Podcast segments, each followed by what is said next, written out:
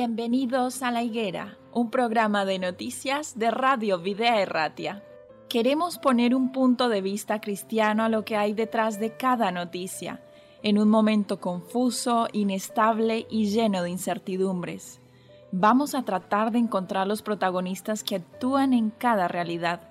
Nos detendremos en las noticias que nos hagan ver el esfuerzo y la generosidad de verdaderos creyentes colaboradores de Dios en este mundo, personas que se entregan de forma altruista, dando lo mejor de sí. Pero no dejaremos de resaltar la realidad y los intereses de aquellos que actúan sin valores y hacen más difícil la vida en este tiempo. Colaboradores de la injusticia que ayudan o realizan auténticos desmanes y que permiten con pasividad los peores abusos. Nosotros como cristianos tenemos un mandato de Jesús en Mateo 24, 32. De la higuera aprended la parábola. Cuando ya su rama está tierna y brotan las hojas, sabéis que el verano está cerca. Tenemos que saber el tiempo en el que estamos viviendo. Un tiempo difícil para los que no creen, pero para los creyentes un tiempo lleno de esperanza. Bienvenidos a la higuera.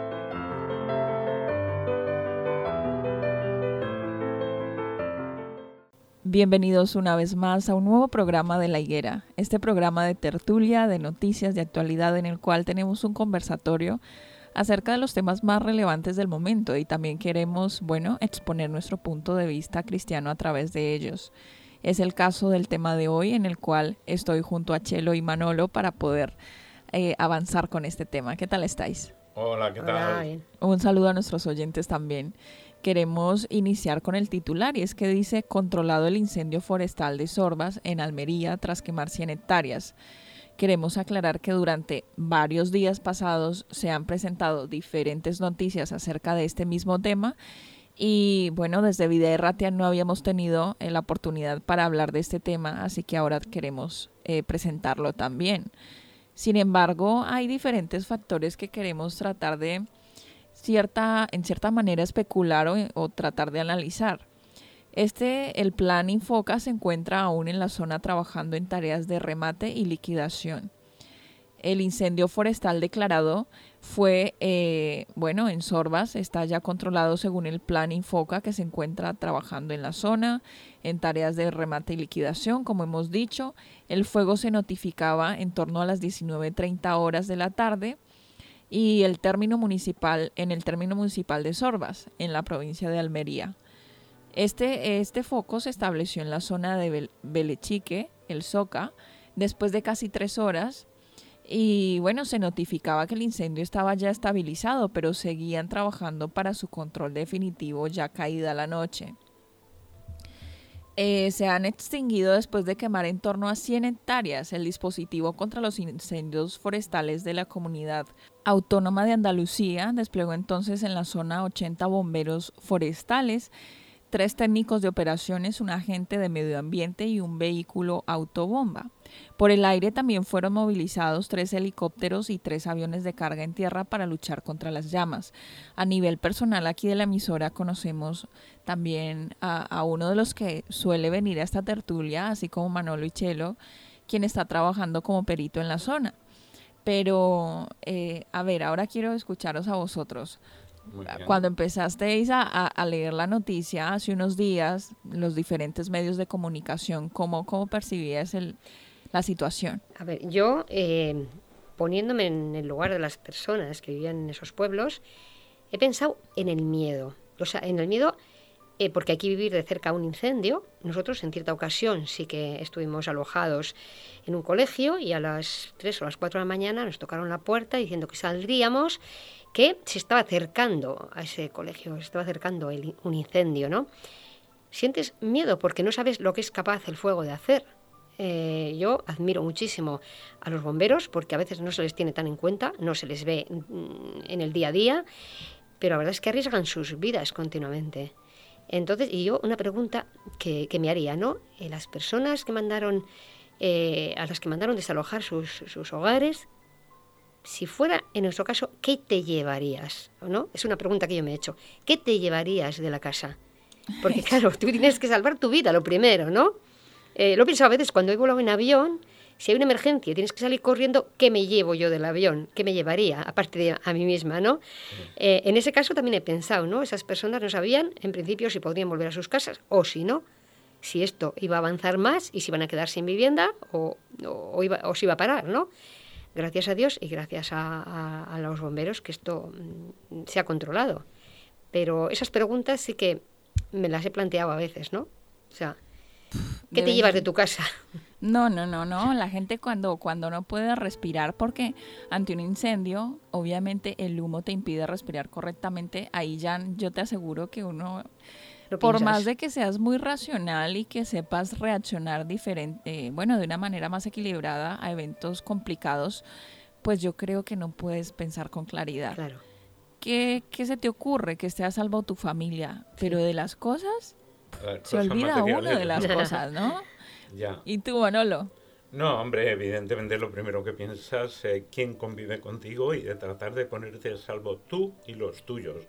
Eso es lo primero. Luego, también depende de si el incendio te están avisando, bueno, que está a 5, a 10 metros o está a 100 metros y puedes intentar salvar algo de lo que tienes. Bueno, voy a vestirme, a llevarme ropa conmigo por si necesito alojarme en un hotel, en algún sitio, si no puedo o, necesito alguna pertenencia. Lógicamente, lo que no vas a pensar es llevarte un ordenador, porque no vas... Eh, quiero decir... No, a lo mejor algún recuerdo, ¿no? De, de, tu madre, de tu abuela, algo que te haya dejado muy específico. Eso suele ser cuestiones, bueno, físicas o, o, materiales que puedan llegar a ser importantes para alguien. Claro, claro. O para otros el colchón de dinero que guardan ah, debajo. bueno, que sí? si hay dinero guardado en el colchón, está claro. Sí, sí, sí, sí. Sí, de, todas las maneras, eh, eh, claro, dices, eh, os la pregunta, ¿no?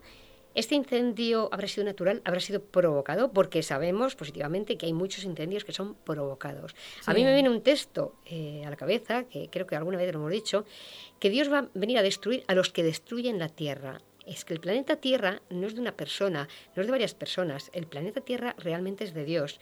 Entonces, si tú estás destruyendo la naturaleza, que es lo que Dios creó, ahí mueren animales, em, caen árboles, entonces estás destruyendo la obra que Dios hizo. Y en ese caso dice que Dios vendrá a destruir a los que destruyen la Tierra, porque es su planeta, es el planeta de Dios, el planeta que él hizo. Bueno, eso por un lado. Y por el otro, no tenemos todavía o aún la certeza de que es algo provocado. Tú dijiste que es bastante extraño que en un incendio hayan diferentes focos. No somos los expertos eh, en ese tipo de, área, pero, pero, pero no, no podremos afirmarlo en este momento. Ahora, eh, no se trata solo de, de, destruir la naturaleza. En este, en este caso se han perdido vidas humanas. Es el caso del bombero que hemos visto el artículo, cuán difícil debe ser perder a alguien de manera natural. Ahora, perderlo por, por su trabajo o porque por una causa no natural que le llamamos accidental o como le llamemos, tiene que ser más difícil, tiene que ser muy complicado. y, que, y que de a esto no, no haya ningún tipo de responsable, pues, ¿qué, qué, se le espera para la familia como consuelo? es que realmente es muy difícil encontrar si es que ha habido responsables, si ha sido accidental, no, pero si realmente el incendio ha sido intencionado, es muy difícil de encontrarlos. Pero hay un texto en la Biblia que dice que no hay nada oculto que no haya de salir a la luz, con lo cual, eh, si esto ha sido provocado y si ha muerto una persona, eh, desde luego, mm, si, si, ha sido así, quien lo haya provocado no puede estar tranquilo, no vivirá tranquilo y tarde o temprano mm, saldrá a la luz. Bueno, él mismo, su propia conciencia no le va a dejar vivir tranquila, exactamente, eh, de la persona o las personas que, que, lo hayan provocado, porque eh, aunque haya sido por, por interés y aunque no hayan pensado que iba a haber ninguna muerte mm, en sí mismo, cuando te das cuenta de las consecuencias que ha provocado tu acción, eso te va a acompañar durante toda tu vida. y, además hay gente, hay gente que va al campo, que van de, picnic, que fuman, que dejan el cigarro ahí que no está totalmente apagado y nunca mm, van a pensar que eso va a provocar un incendio, pero va a pasar puede pasar, entonces hay que ser, tenemos que ser muy responsables también en cuanto a eso, ¿no? Y si haces fuego, dejarlo bien apagado, eh, porque eso puede ser eh, terminar en catástrofe. O sea, un día de picnic puede, terminar muy mal, depende eh, nuestro comportamiento. Sí.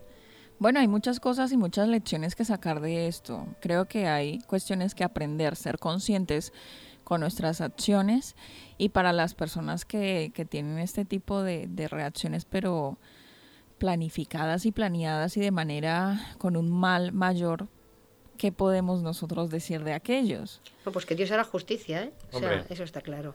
Sí, y realmente a veces hay intereses económicos detrás de esto porque quieren quemar para dedicarlo a otra cosa. ¿verdad? Sería interesante también tener eh, en este caso también a Juan que nos comente desde primera mano, ¿cierto? En algún momento que esté aquí cómo vivió desde allí como perito esta situación y cómo, eh, cómo es la perspectiva que, que, se tiene estando allí.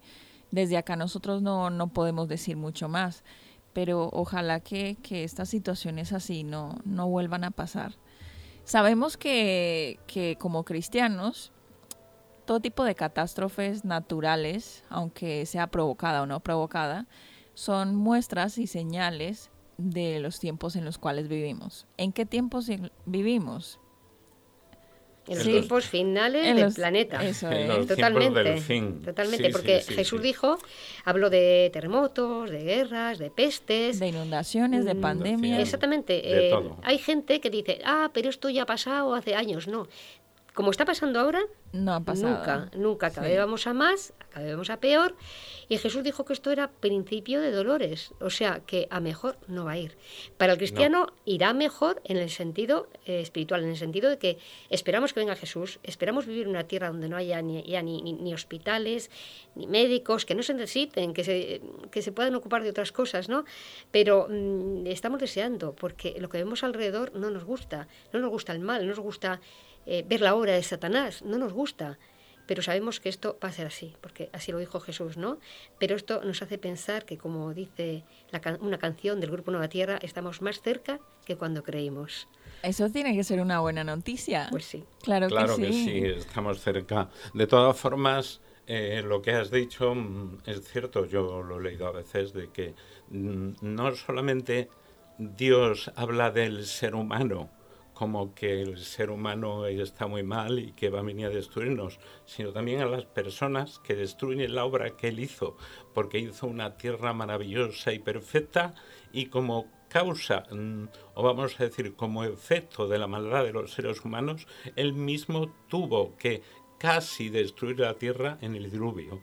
Quedó solo una familia, Noé y su familia, y a partir de ahí se siguió procreando, ¿verdad? La raza humana pero hemos llegado a tal punto de maldad que posiblemente no sé si la hemos superado, la que había antes del diluvio no, porque no sabemos la civilización que había antes del diluvio. Se dice que también había una civilización muy avanzada, las personas que sí creen en el, diluvio universal. Sí, los estudios afirman que en esa época se hacían tipos de experimentos genéticos, de modificaciones, de cruces de distintas razas de animales Correcto. y de humanos también. Sí, sí, por eso es que posiblemente ahora estemos llegando hasta el punto que estaba entonces y el Señor destruirá toda la tierra menos a las personas que quieren creer en Él y que Él haga su obra buena de hacer unos cielos nuevos y una tierra buena en los cuales mora la justicia.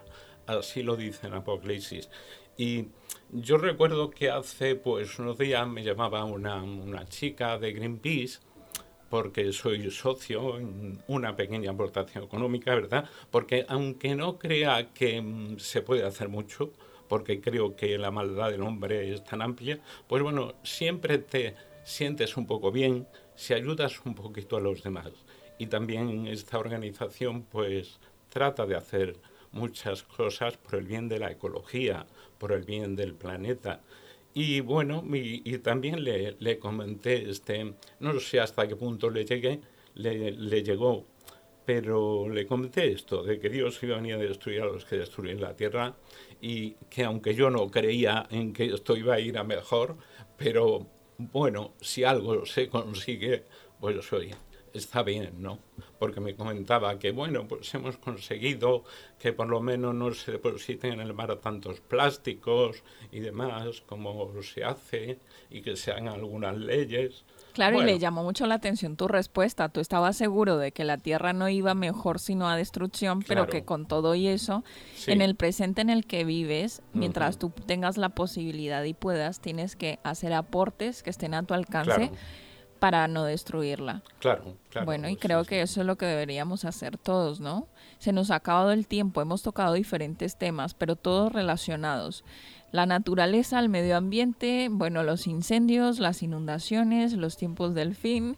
Esta ha sido una tertulia interesante. Gracias, Chelo y Manolo, por participar de ella. Muy bien, pues gracias a ti y, a pues nuestros oyentes por estar también. Correcto. Eso es. Por escucharlo.